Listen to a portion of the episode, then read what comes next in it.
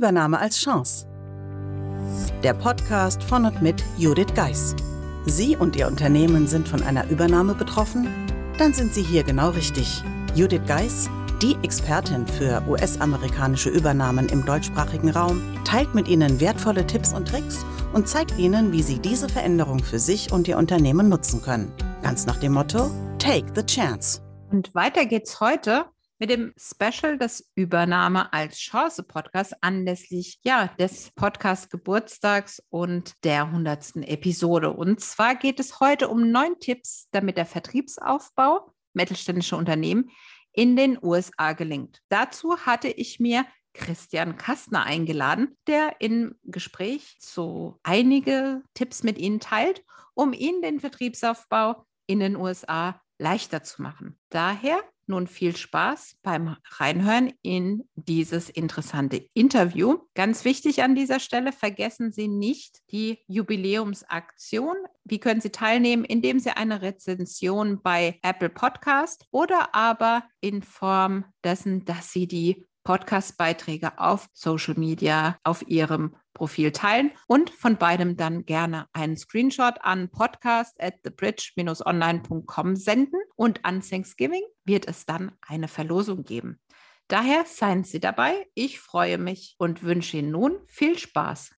Hallo und herzlich willkommen zur heutigen Episode des Übernahme als Chance Podcasts. Heute bin ich mal wieder nicht alleine, denn ich habe mir einen Gast eingeladen. Wenn Sie fleißiger Hörer und Hörerin des Podcasts sind, haben Sie sicherlich schon den Mitschnitt meines Gesprächs mit Christian Kastner gehört. Damals ging es um die Übernahmeformel. Aber was wir bei dem Gespräch entdeckt haben, ist natürlich, dass Christian wertvolle Aspekte, insbesondere zum Thema Vertrieb Deutsch versus Amerikanisch, zum Podcast beitragen kann.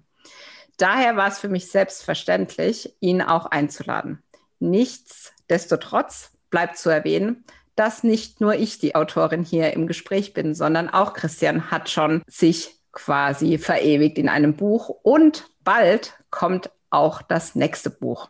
Aber dazu dann gleich mehr. Zunächst einmal natürlich herzlich willkommen, lieber Christian. Ja, herzlich willkommen, liebe Jude. Vielen Dank, dass ich heute dabei sein darf. Ich freue mich total, dass es geklappt hat. Wie gesagt, ja, wie Social Media manchmal so geht, aus einer Idee sind schon jetzt dann am Ende des Tages zwei Gespräche geworden. Vielleicht magst du ein bisschen was zu dir erzählen und vor allem vielleicht ein bisschen was dazu erzählen, was denn das Buch ist und worum es darum grob geht. Ja, sehr gern. Also ich bin, wie gesagt, der Christian Kastner und bin im Moment als Sales Director für ein mittelständisches schwäbisches Unternehmen in der Nähe von Stuttgart tätig und habe in meiner Karriere eben verschiedene Stationen gehabt. Unter anderem habe ich äh, für ein Unternehmen den Amerika-Vertrieb aufgebaut über vier Jahre. Und da ist dann auch unsere Schnittmenge entstanden zwischen dem deutschen und dem amerikanischen Vertrieb.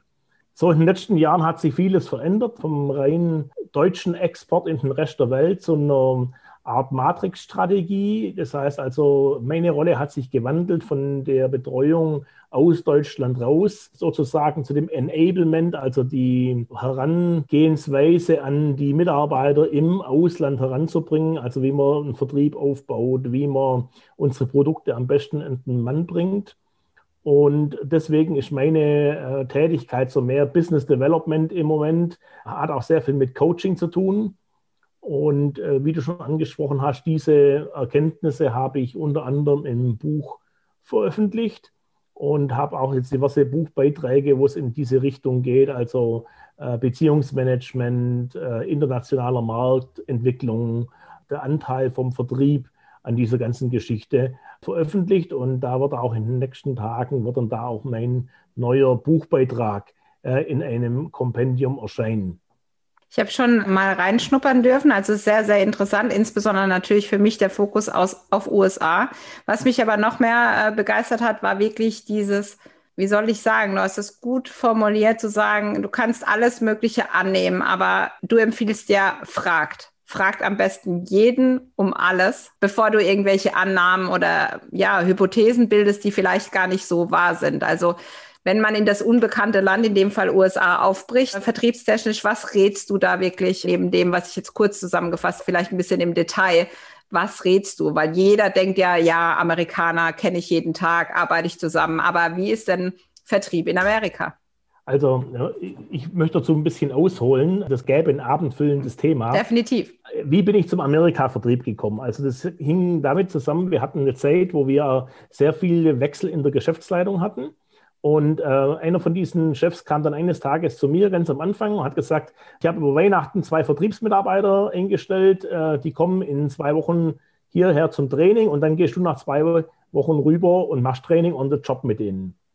Und äh, dann habe ich das gemacht und dann plötzlich hat er herausgefunden, hm, das geht doch nicht so einfach, wie ich mir das vorgestellt habe. Und dann bin ich von einem Tag auf den anderen eben verantwortlich für das Amerika-Geschäft geworden.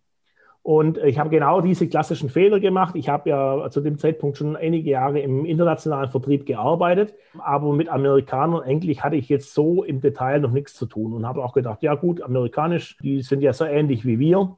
Und äh, ganz ehrlich, wir sind äh, damit am Anfang äh, als Unternehmen wie auch ich als Person ziemlich auf die Nase gefallen, weil eben Dinge doch nicht so waren, wie wir das eben hier aus unseren normalen Märkten um uns herum gekannt haben. Und das hat damit angefangen, eben die Art, wie man kommuniziert, die Art, was vorausgesetzt wird, was eigentlich so Common Sense ist, wenn man mit, sage ich mal, europäisch geprägten Menschen eher zu tun hat. Das ging weiter dann, was die meisten hauptsächlich auch Deutschen unterschätzen, ist die Größe des Landes.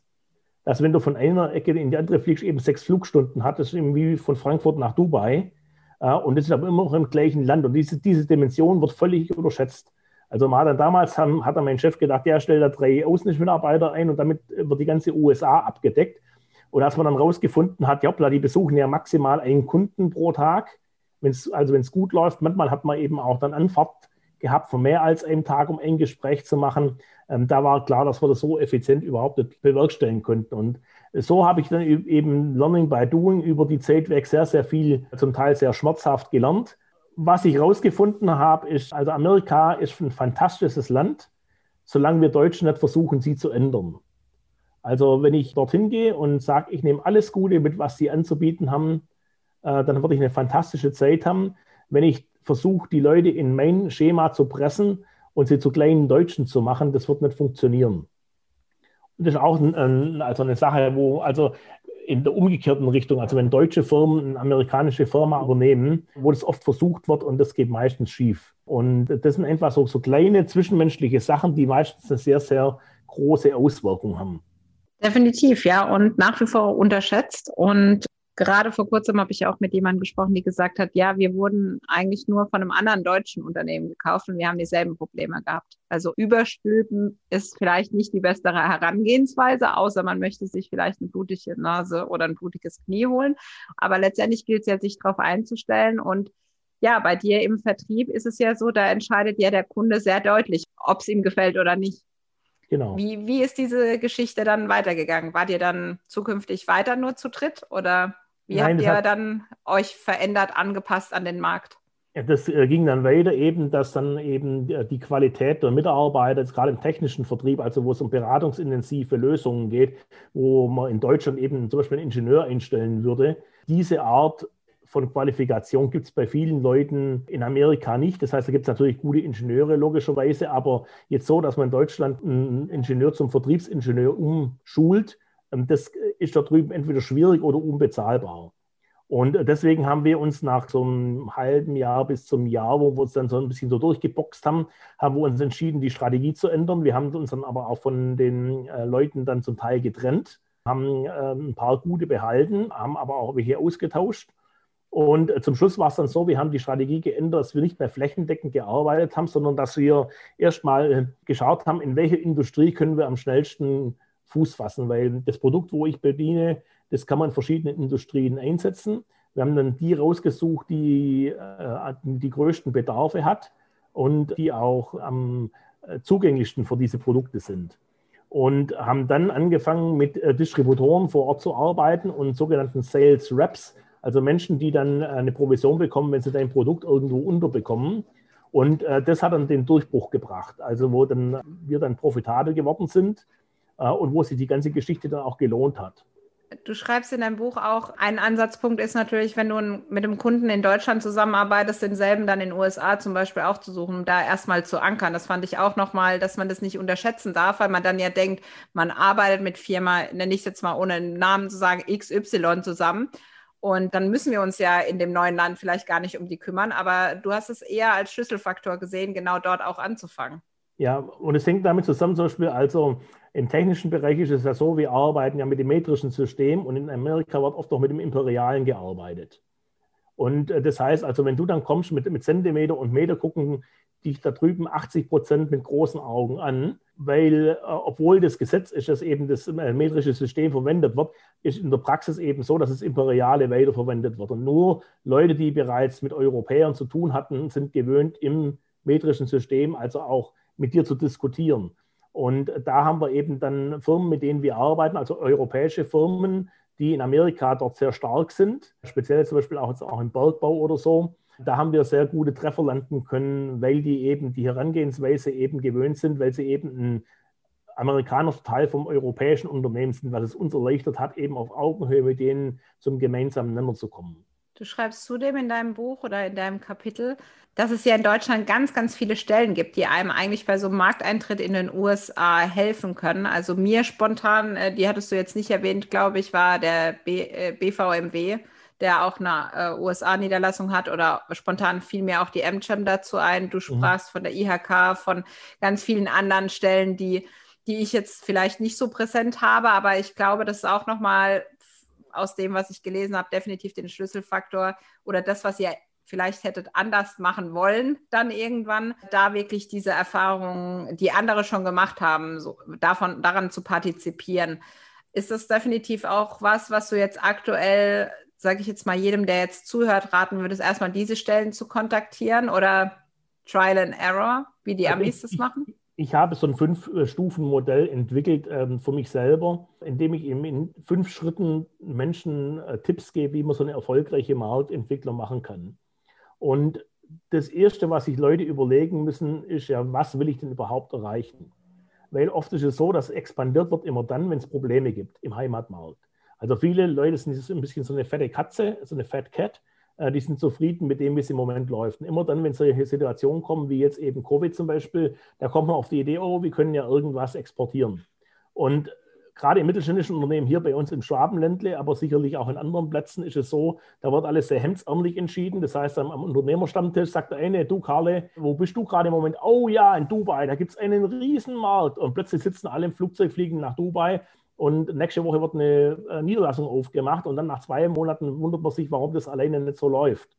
Und diese Hemdsärmlichkeit, die ist auf der einen Seite manchmal positiv, aber in den allermeisten Fällen gibt es Chaos. Und deshalb empfehle ich also, wenn man sagt, USA, würde ich auch nicht als Land betrachten, sondern eher als Kontinent, einfach aufgrund von der Größe und der kulturellen auch Verschiedenheit von einzelnen Teilen des Landes. Äh, je mehr Vorbereitung, desto besser. Also sich erstmal überlegen, was will ich dorthin exportieren? Will ich nur Produkte anbieten? Will ich dort mit der Niederlassung vor Ort sein? Niederlassung plus Service? Will ich äh, das also als äh, Produktionsstandort führen oder nur als Vertriebsstandort? Das sind alles Fragen, wo man voraus klärt. Und jede von diesen Entscheidungen, die zieht einen ganzen Rattenschwanz an wichtigen Themen, die man voraus klären muss, hinterher. Und inzwischen, die Amis sind ja sehr pragmatisch, die haben sich sehr gute Hilfsmöglichkeiten überlegt. Also da gibt es sehr starke, gerade regionale Förderungen von Unternehmen, die es aus Deutschland dort anfangen wollen. Also wo dann wirklich der rote Teppich ausgerollt wird, wenn du Arbeitsplätze schaffen willst. Das fängt dann an mit der Hilfe bei Visa, Arbeitsvisum. Äh, die helfen dir, indem es sehr, sehr günstig äh, zum Beispiel Land- oder Produktionsstätten zu mieten oder zu kaufen gibt ja, es wird sogar geholfen, dass sie einen Teil von den Schulungen von den Mitarbeitern übernehmen, gerade speziell im Süden, wo die Qualifikation von vielen eher niedrig ist. Also wenn du dort wirklich was machen willst, gibt es unzählige Hilfsmöglichkeiten plus sehr viel Hilfsmöglichkeiten eben hier von den einzelnen Ländern, also Land Baden-Württemberg, Rheinland-Pfalz, Hessen, Bundesforderungen, äh, auch große Forderungen, zum Beispiel wenn es um Auslandsmessen geht. Also ein, ein riesiges Hilfsangebot, äh, um sowas profitabel äh, zu machen, ohne die gleichen Fehler wie andere nochmal zu wiederholen. Ich denke, ein ganz wichtiger Punkt, als du jetzt eben auch nochmal zusammengefasst hast, ist ja so, dass man vielleicht auch mal mit was Kleinerem startet und sich das dann entwickelt und das dann auch wieder ein Punkt ist, wo man von den Amerikanern gut lernen kann, weil das ist ja dann kein Fehler, ne, wie wir Deutschen dann sagen, ja. sondern einfach dann auch äh, es als Entwicklung zu sehen. Ja. Und wenn das eine nicht klappt, dann probieren wir im Zweifel das andere. Oder wir sind so überrascht, wie viel das klappt, dass aus was Kleinem was richtig Großes wird. Ja, ja genau. Und das ist auch was, was sich dann so entwickelt. Und ich meine, ähm, da muss ich sagen, da haben wir eine Sache haben wir richtig gemacht. Wir haben also keine Angst gehabt, uns wieder anzupassen. Ja, und, und unser Geschäftsmodell so zu verändern, dass es zum Schluss gepasst hat. Und äh, wo dann eben auch eine, eine, gute Sache draußen entstanden ist, dass dann eben mit der Zeit äh, du präsent geworden bist im Gehirn von den äh, Kunden, äh, wo dann eben auch Referrals, also die Empfehlungen untereinander kamen, wo der eine dem anderen geholfen hat. Und insofern war das also eine sehr, sehr schöne Zeit damals. Es klingt fast ein bisschen wehmütig. Vermisst du es ein bisschen? In den USA zu sein? Ja, also ich vermisse viele schöne Sachen. Ich habe viele Freunde dort auch gewonnen, also über eine Geschäftsbeziehung raus. Aber es ist einfach, die Zeiten ändern sich und ich könnte es einfach vom, vom zeitlichen Aufwand her im Moment mit meinen anderen Sachen gar nicht machen. Ja, ja. weil ich habe dann damals zur gleichen Zeit, also Amerika aufgebaut, mit äh, fünf Leuten, habe zu gleichzeitig dann aber auch noch äh, das Gleiche in Asien gemacht, auch wieder mit Angestellten und neue Länder aufgebaut. Und das war damals sagen wir, eine, einfach eine wahnsinnig stressige Zeit mit unglaublich viel Arbeit. Und ähm, das ging jetzt einfach auch aufgrund von meiner gewachsenen Verantwortung, äh, wo ich andere Sachen eben noch machen muss, ging das gar nicht. Aber ähm, ich vermisse das Land als solches und die Menschen vermisse ich auf jeden Fall. Ja, einer meiner Interviewpartner, Armin Sarstedt, der auch das Geleitwort zu der Übernahmeformel geschrieben hat, erzählt es auch anschaulich, wie, wie er oder auch immer, wenn wir uns austauschen, ne? Äh, wie viel Gründe das dadurch hat, dass, dass du wirklich in Bewegung bist, dass du vor Ort bist, dass du nicht von Deutschland heraus entscheidest. Und natürlich auch zwischen USA und Asien sind natürlich auch einige Flugstunden ja. und zu Deutschland dann wieder. Das heißt, er hat für sich eines der Schlüsselfaktoren wie er sich auch von Deutschland raus in der Executive-Position bei einem amerikanischen Konzern halten konnte, war wirklich ja viel zu fliegen. Also ja. das heißt, du bist sicherlich auch sehr, sehr ja am Flugmeilen sammeln gewesen, oder? Ja, absolut, absolut. Aber um, es hängt viel mit guter, also guter Koordination zusammen. Ich habe dann meistens so gemacht, ich bin dann am Sonntag geflogen und habe mich dann von der Ostküste zur Westküste vorgearbeitet und bin dann zehn Tage später wieder das Flugzeug wieder zurückgeflogen. Und das eben alle zwei Monate oder manchmal auch noch öfters.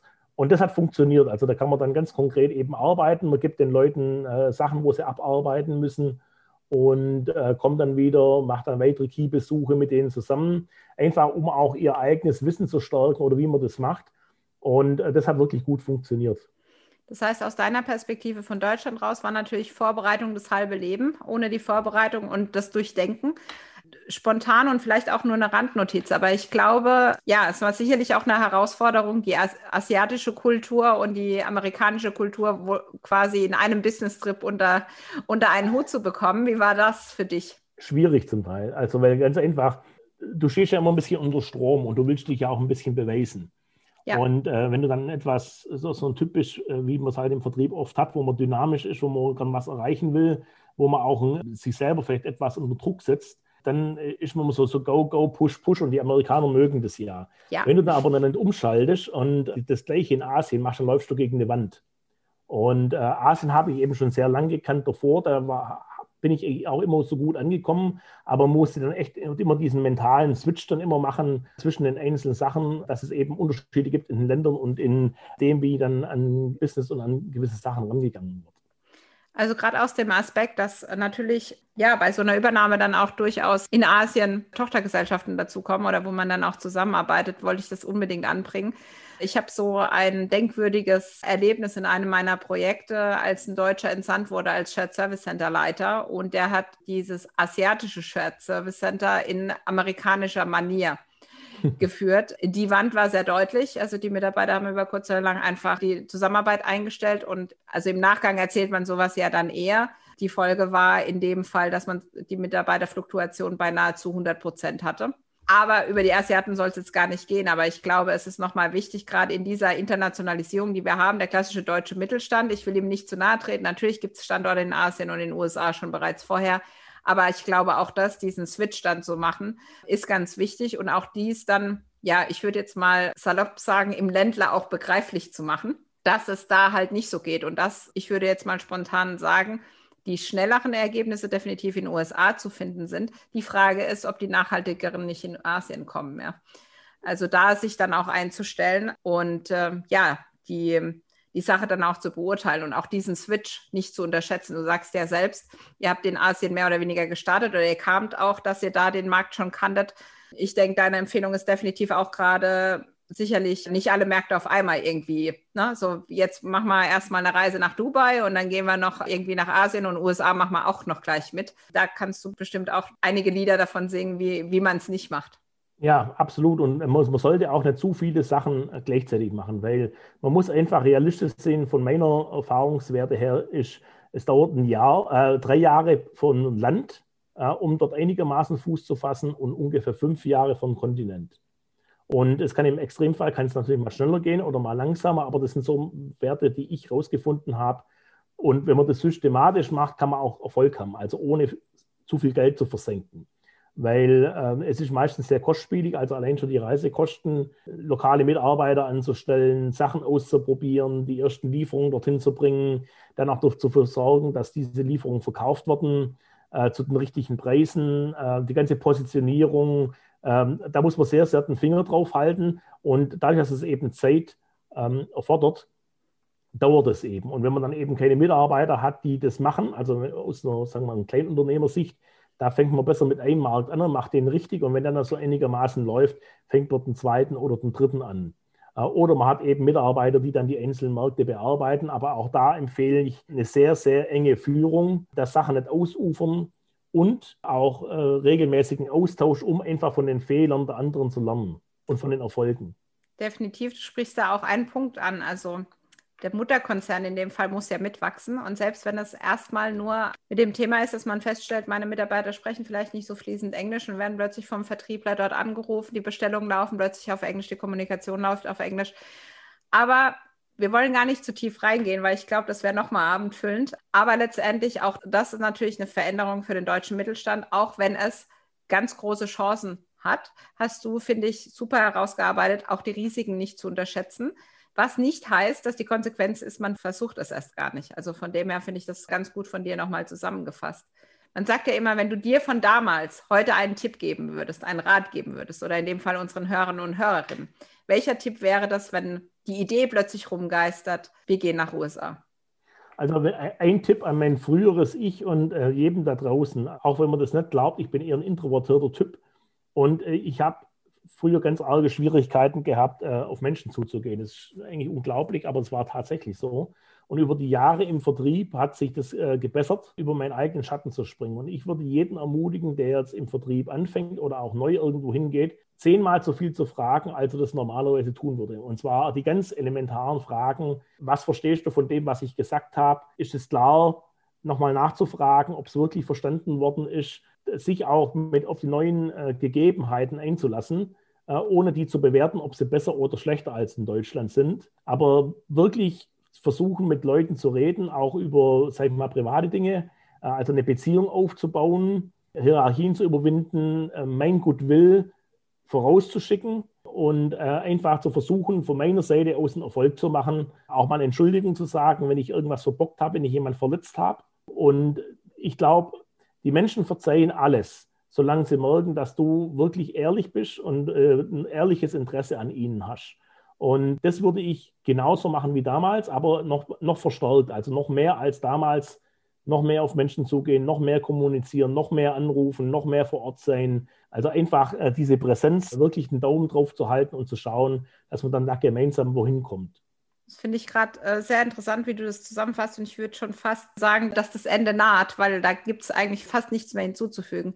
Das eine ist zur Ergänzung einfach, dass Zuhören manchmal besser ist als Reden weil man hat ja viele Hypothesen, was der andere jetzt denkt und macht. Gerade im interkulturellen Bereich ist einfach wichtig zu fragen. Und das andere natürlich wirklich zu sagen, okay, bei dem, dass ich das pushen muss, nicht zu vergessen, wir arbeiten mit Menschen, für Menschen und miteinander.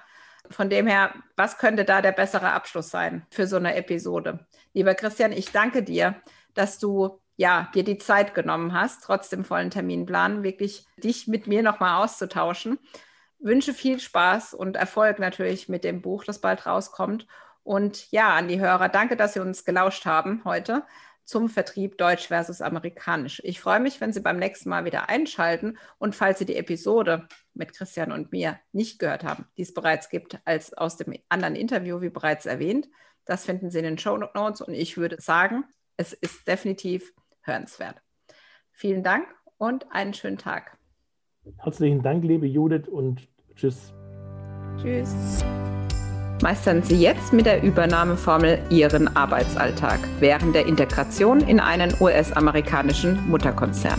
Das Buch unterstützt Sie mit einem klaren System, vielen Praxisbeispielen und Tipps. Mehr dazu unter www.thebridge-online.com slash Übernahme-Formel. Den Link dazu finden Sie natürlich auch in den Show Notes.